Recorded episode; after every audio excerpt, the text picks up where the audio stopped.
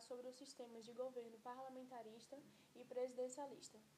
No sistema de governo parlamentarista, o chefe do executivo é eleito entre os deputados mais votados de uma determinada sigla. Nesse caso, os partidos políticos elaboram uma lista com os candidatos da eleição parlamentar e o primeiro nome dessa lista, caso seja o mais votado, será alçado à condição de primeiro-ministro. Uma das vantagens desse sistema é a rápida resolução de crises políticas, a facilidade e agilidade na aprovação das leis e o poder executivo e legislativo serem mais próximos, já que o executivo depende do apoio do legislativo e é formado por membros do próprio legislativo. E as desvantagens é a fragilidade, haja vista que alguns sistemas parlamentaristas foram rompidos no passado, questões de minoria serem tratadas com menos atenção, pois o parlamento tende a ser formado por poucos partidos concorrentes de pensamento majoritários e o chefe do poder executivo não ser eleito pelo povo. Um exemplo de país que adota esse sistema é o Reino Unido. Lá, há uma rainha que é a chefe de Estado. Ela tem alguns poderes em teoria muito importantes, como indicar e demitir o primeiro-ministro e dissolver o parlamento para novas eleições. No entanto, na prática, a rainha apenas referenda as decisões tomadas pelo primeiro-ministro e pela Casa dos Comuns. O parlamento é formado por duas câmaras.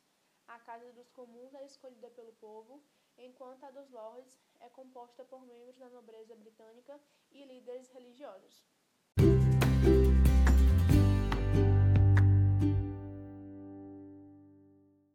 E no sistema presidencialista, o poder executivo é exercido pelo presidente da República, eleito pelo voto direto. Nesse caso, o parlamento tem o poder de fiscalizar e ser um contrapeso aos atos do executivo. Uma das vantagens é a legitimidade. No presidencialismo, o chefe de governo, no caso o presidente, costuma ser eleito pelo voto popular, o que é algo positivo, por criar maior legitimidade, afinal, a votação direta reforça o ideal democrático. Outra vantagem é a estabilidade e a eficiência. A figura do presidente eleito pelo voto direto torna o poder executivo forte e estável. Essa liderança do presidente proporcionaria maior capacidade de ação para o executivo. E as desvantagens são o personalismo e a rigidez.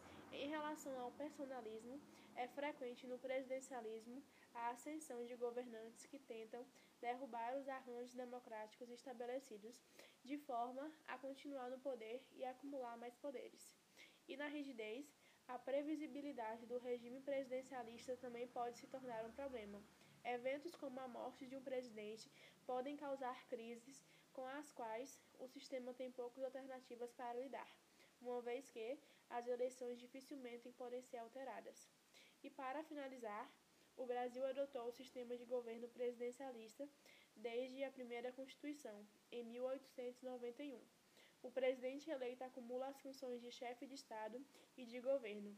Cabe a ele também escolher os ministros que vão lhe auxiliar na execução do programa de governo. Nesse regime, os poderes executivo, legislativo e judiciário funcionam em harmonia, mas de forma autônoma.